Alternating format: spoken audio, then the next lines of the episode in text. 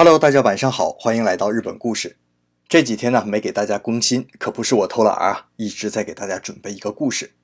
那今天呢就把这个故事讲给大家听。一九八五年六月十八日，一群人呢围在一座高级住宅楼前，不断的叫骂着：“永野一男，你给我出来！”其中啊有人对闻讯赶到的十几家媒体高喊着：“这钱我不要了，我今天就要弄死他！”周围的群众呢，也是不怕事小啊，跟着一起高声喊道：“弄死他，弄死他！”而最令人费解的是啊，媒体竟然也在一旁边鼓噪说：“这样的坏蛋就该干掉他。”于是呢，在众人的鼓噪声中，两个人破窗进入了永野家，抓住了永野一男。紧接着，在众目睽睽之下，毫不留情的从头部开始乱砍，共计砍了十三刀。然后，他们二人满身是血的走出了永野一男的家，手中一尺长的钢刀仍然在不断的滴血。二人向媒体说：“叫警察来，我就是犯人。”以上我说的这一幕可不是电影啊，而是真实的事件。永野一男被活生生的砍死，血淋淋的惊悚的影像在电视上是不断的转播，令人触目惊心呐。在棚内看着转播的 NHK 的主持人在画面外大喊：“不要让小孩子看到啊！”那如此骇人听闻的事件发生在素以礼仪著称、治安良好的日本，简直是匪夷所思。而周围数十家媒体、数百人围观，而居然没有人制止，这也令人费解。更让人大跌眼镜的是啊，犯人被捕归案之后，法院最后居然判决两人。一个有期徒刑十年，一个有期徒刑八年，这可是杀人案呢，怎么能判得如此之轻呢？咱们的故事啊，还得从头讲起。一九八一年，日本的经济进入了极高峰期，金融经济呢是一片利好啊，外汇存底飙升至世界第一。日本国内呢资金腐烂，经历过那段时间的一位老人曾经跟我说啊，当时叫出租车就是把一万日元放在手里面招手。那这种情况呢，民间自然而然的兴起了一股投资理财热，投资期货可以赚大钱，投资行情变动大的黄金更是时兴的投资目标。而且据日本大藏省统计啊，在一九八一年是日本史上黄金进口量最大的一年，大家都疯狂的购买黄金，黄金一旦入手，转手就赚大钱的流言到处都是。而位于大阪的大阪丰田商事。像是一只嗅觉灵敏的猎犬，看准了这个机会，开始利用人们投资黄金的心理，到处走访退休老人和家庭主妇，说服他们把养老金或者存款投资黄金期货。这家公司的董事长就是我们开头所说的被害者永野一男。永野一男这个人于1952年出生于日本的岐阜县。高中毕业之后呢，进入了丰田汽车集团之下的大手配件供应商日本电装。后来呢，不断的改变工作，曾因为做销售时用客户的钱炒期货而被公司解雇，也曾因盗窃罪被捕。后来呢，在一九八一年创建了大阪丰田商事。那之所以用丰田的名字，是因为他最开始工作的日本电装是丰田汽车集团之下。而当时呢，日本大手贸易公司丰田通商也正在开始全球化的事业，于是呢，他就把大阪丰田商事的大阪两个字去掉，取了一个和丰田通商似是而非的名字，叫丰田商事，为的就是引导人们能够联想到丰田通商和丰田汽车，以为是集团公司，从而呢，让人们失去戒心，产生信任。接着啊，便开始了日本史上最大金额的。诈骗案的运作和进行。首先呢，丰田商事锁定有丰厚退休金与年金的独孤老人，然后啊，销售人员就开始上门访问。在后来解锁的公司培训录音带里面，丰田商事教育员工们上门之后，先不准提推销产品的事情，而是先和老人聊天。独居老人嘛，一般心里都很寂寞。这些扮演着老年人乖儿子、乖女儿的推销人，一番糖衣炮弹的连哄带诈之后啊，很快就会攻破老年人的心理防线。这时候啊，再开始事先准备好的一套推销黄金的说辞。这套说辞呢，也十分的讲究啊。在培训录音带中，永野一男强调啊，千万不能说买黄金是投资，也不能说买黄金要赚钱。因为啊，这些字眼满大街都是，很容易让人产生警惕。而且对于老年人来说，多赚钱已经不是最关心的事情了。老年人最关心的是什么？最关心的是自己手里的钱怎么样才不贬值。所以呢，要强调，在容易通货膨胀的时代，黄金是保值的。另外呢，为了降低客户的警惕性，让人对大额交易不那么慎重，要反复强调，这不是买卖，只是把银行存款换一个方式储存起来，是储存。哎，这样一说啊，就让人容易接受多了。那如果这时候客户还犹豫，推销员呢就用客户家的电话当着面给公司打一个电话，其实呢就是自说自演的作秀，假装公司的黄金交易非常的紧俏，最后好不容易给客人抢下来几公斤的黄金，然后使出杀手锏，在客人面前长跪不起。培训录音带里面最后的诀窍就是啊，不把这个客人拿下就不出门。就这样呢，在半强制的情况之下，让客人交钱买单。那客户一旦付钱买了黄金之后啊，在一旁的员工就进一步的向他们鼓吹，那黄金摆在家里面太危险了，干脆放在公司寄放，统一保管。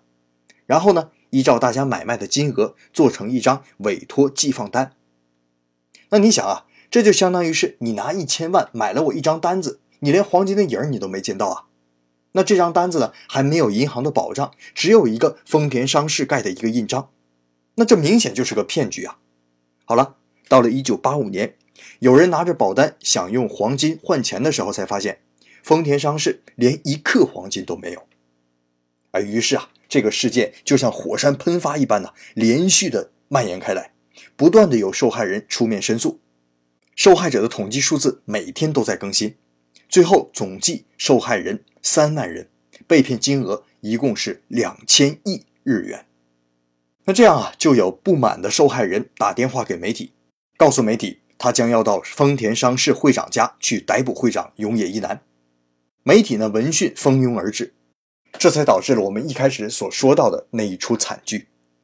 在法庭上，犯人是连哭带骂，气诉着自己被丰田商事利用关心与照料的温暖人性假面具。骗取了一生的积蓄，林老呢却无钱生活，根本看不见未来，宁求一死。法庭外呢，则聚集了许许多多的受害人及家属，声援犯人，并且纷纷控诉被丰田商事恶意诈骗数年的愤怒，以及积蓄被扫空的慌乱和无助。由于考虑到永野一男被害前的恶劣行为，凶手也是被逼无奈，而且从某种角度上说，此案件的加害者也是被害者。再加上媒体的压力，法院最后呢只判处嫌疑人一个十年有期徒刑，另一个八年有期徒刑。这次判决被称为温情判决。咱们先不管这个案件判决的公平不公平，永野一男虽然是死了，可是这起诈骗案并没有结束啊！被骗的两千亿日元需要追回补偿给受害者。可是检察官搜遍了永野一男的所有家产，竟然只有现金。日元七百一十一元，这也就是一顿中午饭的钱。而看似庞大的丰田商事，也居然没有任何资产。所以这种情况之下，能追回来的款项，按经验能有百分之一就不错了。负责追缴这批尾款的是日本著名的律师中访公平。中纺公平此前最著名的案件就是森永毒奶粉事件，代表被害百姓和政府森永奶粉对着干。在民间是极有声望。这个故事啊，我们以后有机会再讲。那面对没有资产的破产公司，怎么取回数万人被骗的巨大金额？这个难题就交给了中纺公平。中纺公平律师带领自己的团队整理了丰田商事的商务往来对象，以及丰田商事租借多处豪华办公室、招待所的租约。自己呢，则几乎每天都亲力亲为的到大藏省。啊，相当于是日本的财务部去查询与丰田商事相关的资料，并做成笔记。在调查当中啊，中访律师查出丰田商事有许多浪费支出严重的情况，比如说办公室的地产全都是租赁来的，除了负担高额的租金以外啊，合同上还写着一旦退租，直到找到下一个租户为止，丰田商事都要负担租金。而类似这种情况，在丰田商事的账面上还有很多。对于这种已付清却没有使用的部分，中纺公平律师安排自己的助手逐一进行谈判，要求返还。而此时的中纺公平呢，则独自面对着一个巨大的对手，那就是国税局。在翻看丰田商事账面的时候啊，中纺公平发现，诈骗来的两千亿日元，一大部分用于永野一男自己买奢侈品。不过呢，奢侈品一过时之后就不值钱了，所以这一部分没有追回来太多。另一部分呢，就是我们刚刚所说的高额租金，这个正在追缴当中。还有第三部分就是社员工资，一个分店的经理月薪居然有六千万日元，普通社员每月平均收入也有一千万日元啊。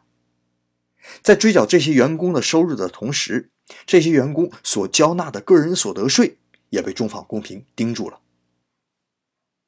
当中纺公平和国税局的官员说了这些事情之后啊，国税局的官员当时简直不能相信自己的耳朵呀！嘿居然还有人敢从国库里边抠钱！尽管中纺公平向官员做出解释说啊，这个钱是犯罪得来的，可是国税局的官员只咬死了一点：这钱呢是个人所得税，在日本的法律当中，即使是靠不法渠道得来的钱，只要是员工的工资收入，也理所应当的上缴国库。那事情到了这一步，就好像是走进了死胡同啊！不过，听到这个消息的被害者们，也就是那些被骗了钱的独居老人，开始走上街头，散发传单，迫使舆论一边倒的倾向了这些孤寡老人。可能是舆论，也可能是官员们的良心发现，当初咬紧牙关不松口的国税局官员再次约见了中法公平。那这次会见呢，官员深藏不露的说了这么一句话：个人所得税那是绝对不能归还给你的。除非这个不属于个人所得税的范围。哎呀，这一句话呀，可谓是一句点醒梦中人呐！这么多年律师的经验，让中法公平一下子就找到了国税局官员话中的意思。这话的意思就是说啊，个人所得税是每个月工资上交的税金。可是呢，如果他能找到每个职员都参与犯罪的证据，那就可以利用这个理由。将公司和员工的契约作为不正当契约而作废，这样一直追溯回去，公司发给员工的那就不是正常的工资，也就有权要求国税局退钱了。那靠着这种一步拱一个足的方式，中纺公平竟然从这个破产的公司里面神奇般的要回了被害总额的百分之十，这比当初预想的百分之一可高了十倍呀！再接着呢，就是按照被害人名册退还被害人的损失。当被骗金额又再次回到自己的手上，丰田商事事件中的全数被害人都拿到了一成的归还金。虽然不是全部归还，但是被害人满是皱纹的脸已经是老泪纵横啊，颤抖的手握住中访公平律师的手，久久久久都无法放下。好了，这就是咱们这一周的日本故事。感谢您的收听，咱们下周再见。